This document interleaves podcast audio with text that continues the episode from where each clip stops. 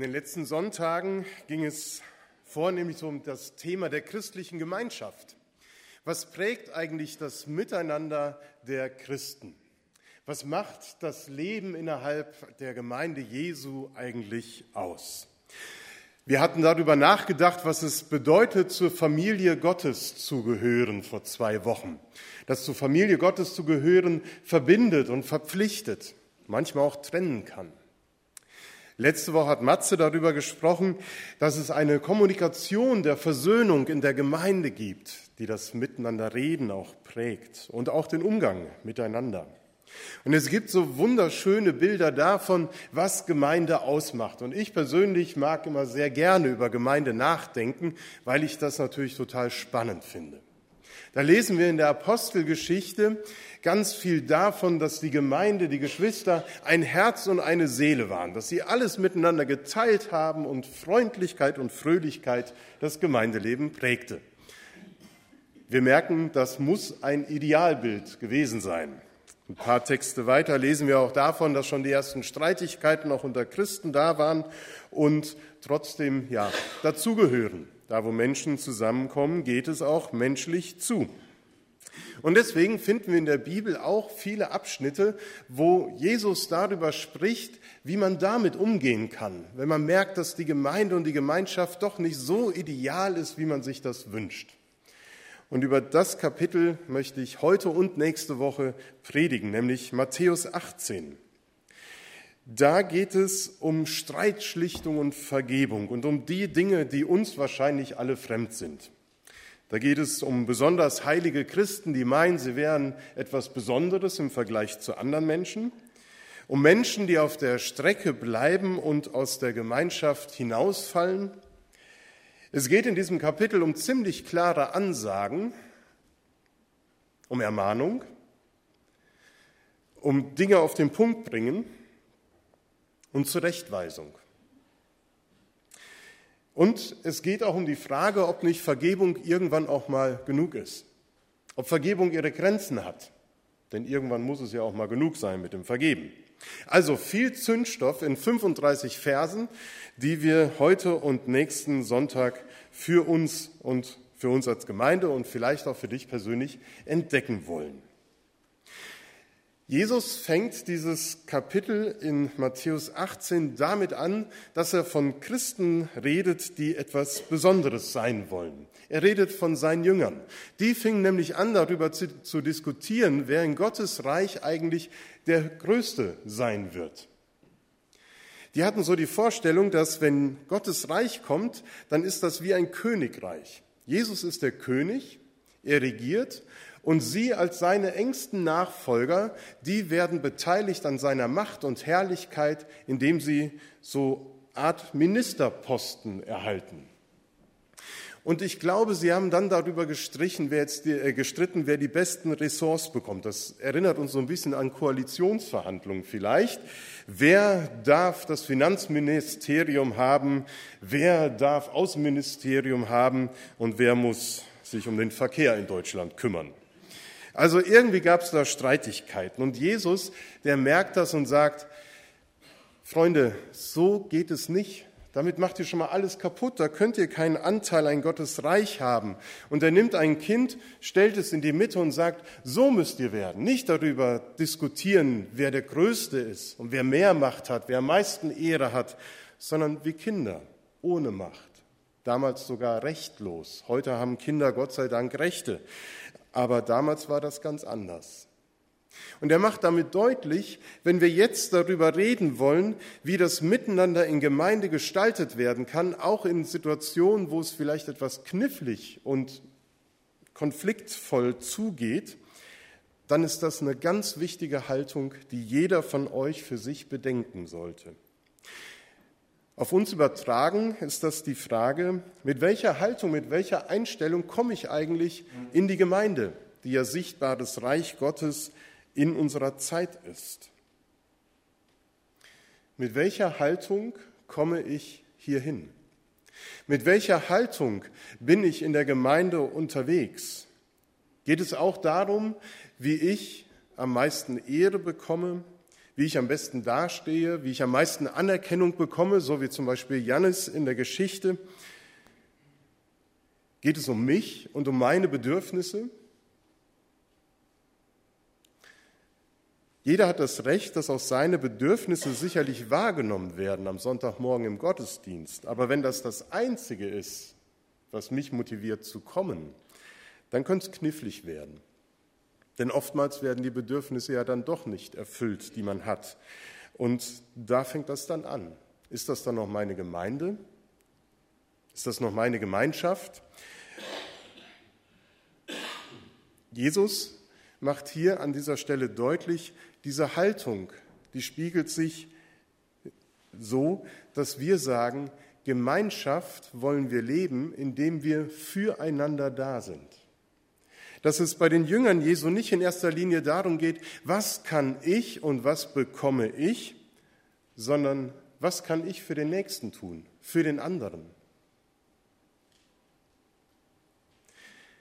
Jesus macht deutlich, dass wir als Christen, als Nachfolger unsere Kräfte und unseren Einfluss darin investieren sollen, den anderen auf dem Weg zu helfen, die Schwierigkeiten haben in der Nachfolge, die Schwierigkeiten haben in ihrem Alltag, dass wir den Blick von uns weg zum Nächsten, zu meinem Bruder und zu meiner Schwester lenken. Diese Begrifflichkeiten, die wirken so alt und doch treffen sie sehr gut die Beziehungen, die wir miteinander pflegen. Wir sind Familie Gottes und als Söhne und Töchter Gottes sind wir eben auch Brüder und Schwestern im geistlichen Sinne. Christliche Gemeinschaft zeigt sich, dass man sich füreinander verantwortlich weist. Und das wird in der Geschichte im Gleichnis vom verlorenen Schaf von Jesus deutlich gemacht. Wir suchen das verlorene Gegangene. Wir beobachten und nehmen wahr, wenn jemand aus der Gemeinde herausfällt, wenn er verloren geht. Die Schafherde ist sozusagen das Bild für uns als Gemeinde. Und Jesus fragt eben hier danach, merken wir eigentlich, wenn jemand verloren geht aus dieser Herde? Ein zweites, was ihm in dieser Geschichte wichtig ist, deutlich zu machen, ist, dass es uns wichtig sein muss, dass dieses verlorene Schaf wieder zurückkehrt in unsere Gemeinschaft. Dass es unser Herz berührt, wenn wir merken, dass Menschen sich ausschließen und sagen, nein, ich möchte nicht mehr Teil sein. Oder ich bin irgendwie, habe ich den Anschluss verloren und weiß gar nicht mehr, wie ich zurückkommen könnte. Berührt uns das? Oder sagen wir, naja, sind ja andere dazugekommen, die Herde ist ja komplett. Es fällt ja gar nicht auf, dass jemand fehlt. Der Haken an der Geschichte wird auch deutlich, das Schaf muss auch gerne zurückkommen wollen. Es gibt ja auch Menschen im übertragenen Sinne dann, die sagen, nein, ich möchte nicht mehr zur Gemeinde gehören, ich will nicht mehr dazugehören, ich habe das mit dem Glauben aufgegeben. Das gibt es auch. Das müssen wir auch respektieren. Aber es gibt auch manche, die, glaube ich, gerne zurückkämen, aber sie finden den Weg nicht mehr. Und da können wir ihnen eine Hilfe sein. Das ist so die Einladung, die Herausforderung, die Jesus am Anfang mit diesem Gleichnis deutlich macht und die ich sehr spannend finde. Denn was ist das Ziel des Ganzen? Das Ziel ist das, was wir eben besungen haben. Freude bricht sich Bahn. Nicht nur, wenn Jesus kommt, wenn der König kommt, sondern Freude bricht sich Bahn, wenn wir merken, dass wir jemanden, der verloren gegangen ist, wiedergefunden haben. Und Gemeinde soll das feiern. Am Ende des Gleichnisses wird deutlich, der Hirte, der feiert das richtig, dass er dieses eine Schaf wiedergefunden hat. Und das finde ich total schön. Dieses Bild von einer Gemeinschaft, von einer Gemeinde, die auch den Blick auf das Verlorene lenkt und sich darüber freut und das feiert, wenn Menschen wieder zurückkehren. Es geht letztendlich um Freude. Das ist eine Auswirkung davon, dass wir versöhnlich auch miteinander kommunizieren und umgehen. Und ich glaube, dass das eben wichtig ist für Gemeinde, dass Miteinander geprägt wird dadurch, dass wir als Gemeinde immer wieder Räume schaffen für Neuanfänge. Das Leben als Christ besteht immer aus guten Vorsätzen und Anfängen. Nachfolge, da erleben wir Erfolge und wir erleben Fortschritte, aber genauso auch eben Fehltritte und Scheitern. Das gehört dazu. Es ist ein Auf und Ab, ein Hin und Her. Und Gemeinde soll ein stabiler Ort werden, wo wir sagen können, hier kann ich hinkommen und immer wieder neu anfangen. Nicht nur in meiner Beziehung zu Christus, sondern auch in meiner Beziehung zu meinen Geschwistern, zu den Menschen, die zur Gemeinde gehören. Freude soll das Ziel sein. In einem weiteren Abschnitt in diesem Kapitel macht Jesus deutlich, wie der Weg aussieht, wenn man merkt, dass Menschen einen anderen Weg einschlagen, sich anders verhalten, anders denken und es zur Trennung in der Gemeinschaft kommt. Auch da geht es darum, Menschen zu gewinnen und eben Freude zu erleben. Und wir können diese Spur der Freude einmal aufnehmen, indem wir sie hören. Jürgen nimmt uns mit einem Musikstück einmal hinein in Freude. Nimmt diese Spur der Freude einfach auf über euer Gehör in euer Herz.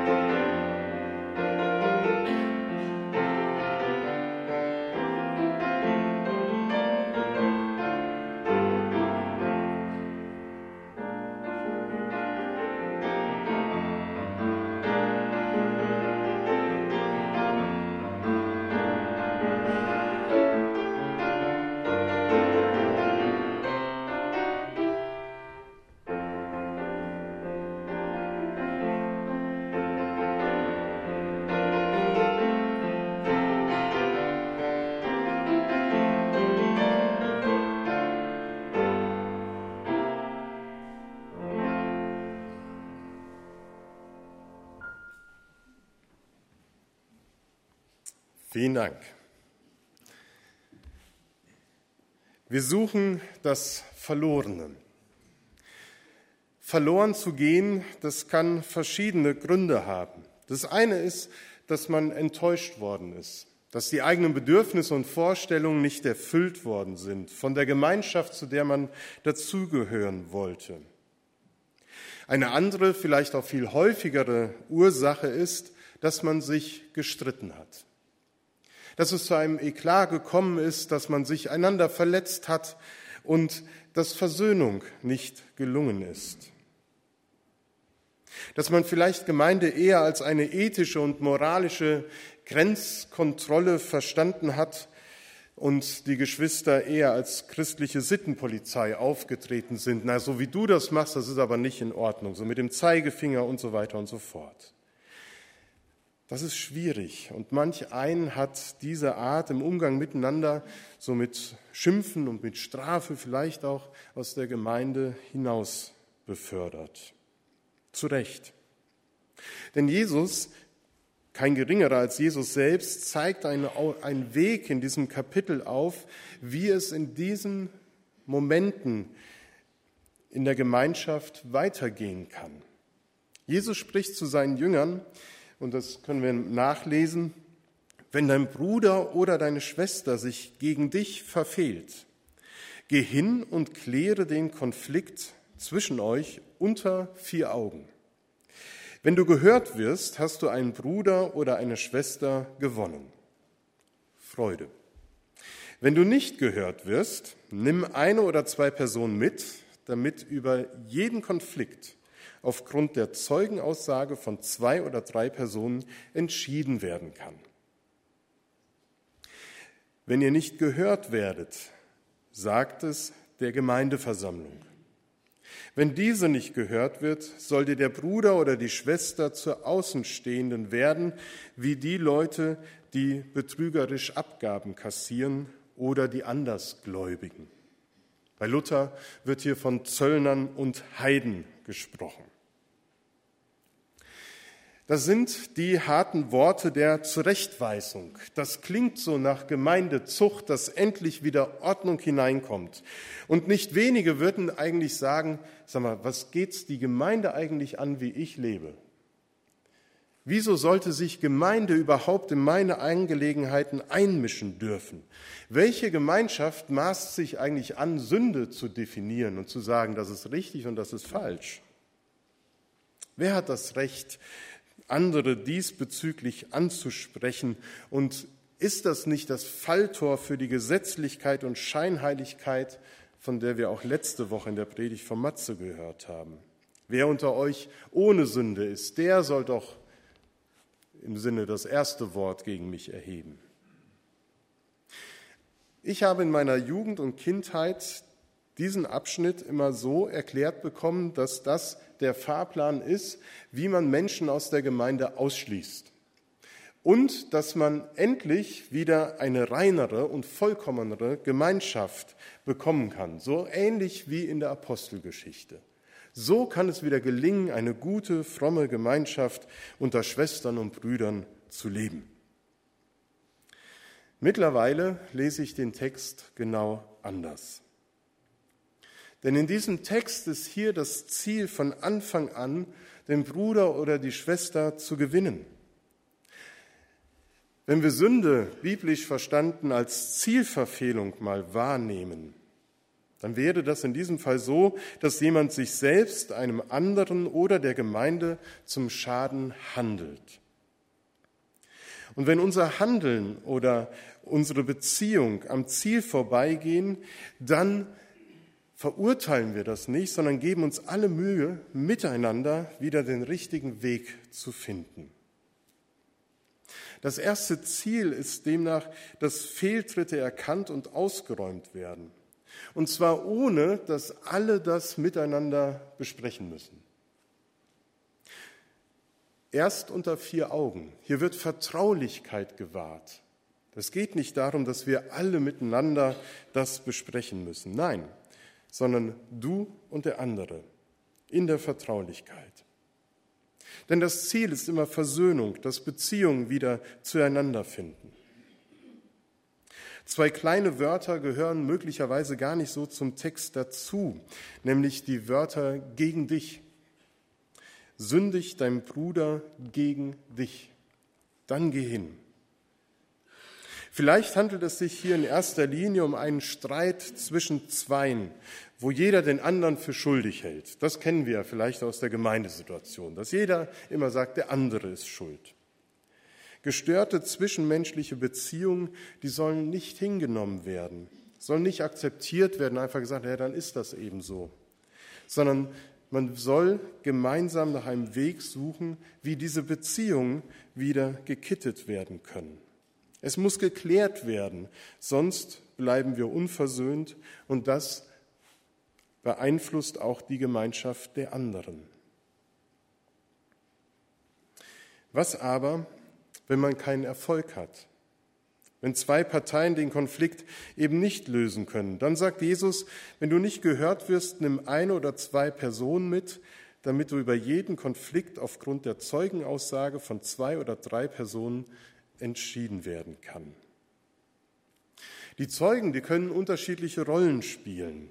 Die eine ist, dass wenn es um deutliche Fehltritte geht, dass der Zeuge möglicherweise sagen kann, doch, das habe ich auch mitbekommen. Dass er Zeuge des Fehltritts ist, der falschen Handlung, der Verletzung. Und sie bekräftigen damit, dass es wichtig ist, darüber zu reden, weil hier Menschen verletzt worden sind, weil hier etwas nicht in Ordnung ist.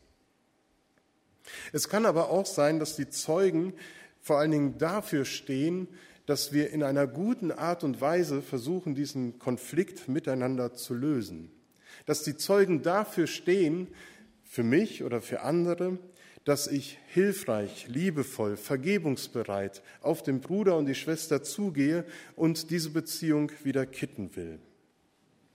Die Zeugen, die machen dann deutlich, ja, wir sind eine Gemeinschaft, in der uns das wichtig ist, dass wir uns Sorgen machen um die Menschen, die verloren gehen. Und wir wollen sie zurückgewinnen. Wir wollen nicht hinnehmen, dass Beziehungen zerstört sind, sondern wir wollen Wege gehen, damit sie gesunden können. Wenn das nicht funktioniert, dann sagt Jesus, wenn ihr nicht gehört werdet, sage es der Gemeindeversammlung. Wenn diese nicht gehört wird, soll dir der Bruder oder die Schwester zur Außenstehenden werden, wie die Leute, die betrügerisch Abgaben kassieren oder die Andersgläubigen. Also nur im äußersten Fall und als letzte Maßnahme greift die Gemeinde ein. Gemeinde müssen wir aber jetzt noch mal genauer definieren und zwar von ihrer Größe her. Vor zwei Wochen habe ich schon gesagt, dass das Bild der Familie Gottes bei uns an seine Grenzen stößt. Wir sind viel zu groß, als dass es bei uns familiär zugehen könnte. Und genauso auch hier sollten wir mit 150 Personen gemeinsam über zwischenmenschliche Konflikte reden können. Das ist schwierig. Matthäus hat eine Gemeindegröße von 30 bis 40 Teilnehmern im Blick. So groß war die durchschnittliche Hausgemeinde des ersten Jahrhunderts. In solchen Kreisen kann auch eine viel größere und höhere Verbindlichkeit gelebt werden als in einer großen Gemeinde mit so vielen Personen. Deswegen können wir eigentlich dieses Bild von Gemeinde in der Gemeinschaft runterbrechen auf unsere Kleingruppen, in unsere Hauskreise, in unsere Mitarbeiterkreise, in unsere Arbeitskreise, die wir haben, in die Arbeit des Besuchsdienstes zum Beispiel, der eben Menschen aufsucht. Nehmen wir wahr, wenn jemand fehlt, wenn jemand nicht teilnimmt an der Gemeinschaft, das kann ich als Pastor nicht alleine. Da habe ich keine Chance, den Überblick zu wahren bei unserer großen Gemeinde, sondern bin auf die Hilfe von euch angewiesen, von den Kleingruppen, die wir haben. Und ich wünsche mir, dass wir das neu wahrnehmen, dass wir füreinander verantwortlich sind und füreinander auch den Blick öffnen für die, die nicht mehr kommen, die nicht mehr teilhaben aus unterschiedlichen Gründen. So kann Gemeinde eine Hilfe werden, um Beziehungen wieder zusammenzuführen. Nicht in der großen Gemeinschaft, in der alle zusammenkommen, sondern in unseren Kleingruppen. Aber wenn das auch wieder nicht gelingt, dann können wir doch jetzt endlich zum Schluss sagen, okay, dann schließen wir die Person aus. Denn es steht ja da, die soll uns dann zum Außenstehenden werden. Ich habe viele Jahre das dann so verstanden, dann ist es halt so. Und dann müssen wir uns auch nicht mehr um diese Person kümmern. Ist das so? Ich glaube, es ist genau das Gegenteil. Sondern all diese Bemühungen und so, die sind keine formale Voraussetzung, um das Recht zu erlangen, jemanden auszuschließen. Vielleicht müssen wir irgendwann auch formal mal die Mitgliedschaft beenden, damit da irgendwie eine Klärung da ist. Das nennt man bei uns dann Streichung. Aber eigentlich sind das alles Versuche, um die Person zurückzugewinnen. Gelingen alle Versuche nicht, dann kommt der radikalste Schritt. Der sich distanzierende aus der Gemeinschaft, der soll dann Heide oder Zöllner beziehungsweise Außenstehender ähm, werden. Und was heißt das für uns? Es bedeutet, versuchen, äh, scheitern alle Versuche, dann probieren wir es jetzt andersherum. Betrachten wir die Person eben nicht mehr als verloren gegangenen Bruder oder Schwester, sondern als einen noch zu gewinnenden Heiden. Es bleibt das gleiche Ziel. Wir wollen die Person zurückgewinnen. Die Weigerung der Person, auf die Gemeinde zu hören, nicht sein sündhaftes Verhalten entfernt ihn von uns. Es ist seine Entscheidung, aber nicht unsere. Wie Jesus nun mit Zöllnern umgeht, das können wir auch nachlesen in der Bibel. Und das soll uns Vorbild werden im Umgang mit diesen Menschen. Das heißt, wir verachten ihn nicht, sondern wir laden ihn ein. Wir pflegen Freundschaft. Wir strahlen Akzeptanz und Liebe aus. Wir schrecken keineswegs vor der Tischgemeinschaft mit ihm zurück, sondern wir wollen diese Menschen als Brüdern und Schwestern zurückhaben. Wenn Geschwister eben nicht hören wollen, wenn sie nicht bereit sind, dann schließen sie sich selbst aus, aber nicht wir als Gemeinde. Und das soll uns nicht gefallen, das soll uns nicht ruhig werden lassen, sondern wir sollen ihnen nachgehen. Die Trennung geschieht durch fehlende Bereitschaft, auf die verbindliche Gemeinschaft zu hören. Das macht Jesus hier deutlich. Aber die Gemeinde betrachtet ihn jetzt als den, den er geworden ist, ein Mensch, der wieder für die Gemeinschaft gewonnen werden muss. Die Trennung kommt nicht von Seiten der Gemeinde, sondern sie versucht immer noch die Trennung zu überwinden. Das sind große Herausforderungen und das ist schwierig, auch verbunden mit mancherlei Enttäuschung, von denen wir auch erzählen könnten. Aber das macht Gemeinde aus. Und gemeinsam können wir das auch neu in den Blick nehmen und wertschätzen. Dass Jesus uns persönlich so nachgeht. Jürgen hat davon gesprochen, dass das die Voraussetzung ist, die unglaublich große Vaterliebe, die darin deutlich wird, dass er uns nachgeht. Konkret ins Leben. Wer fällt dir ein, den du schon länger nicht mehr gesehen hast? Wo hast du noch einen losen Kontakt und könntest den noch mal auffrischen? Noch einmal hingehen, noch mal anrufen, vielleicht zum Gottesdienst am Frühstückstisch einladen, zu den Veranstaltungen im Advent und Weihnachten. Wen habt ihr als Hauskreis schon länger nicht mehr gesehen? Wo könnte man da noch mal nachfragen, ins Gespräch kommen? Es gibt da mancherlei Möglichkeiten. Wichtig ist, dass wir wissen, wir sind da gemeinsam unterwegs. Und ich hoffe, dass wir das gemeinsam entdecken, dass es gut ist, Menschen nachzugehen. Und ich hoffe und baue auf eure Unterstützung und Hilfe. Denn ich möchte erleben, dass wir uns auch vielleicht im nächsten Jahr noch mal vermehrt freuen können über Menschen, die wieder zurückgekehrt sind und dass wir das feiern können. Denn das ist das Ziel, die Freude darüber, dass Menschen zurückkehren. Amen.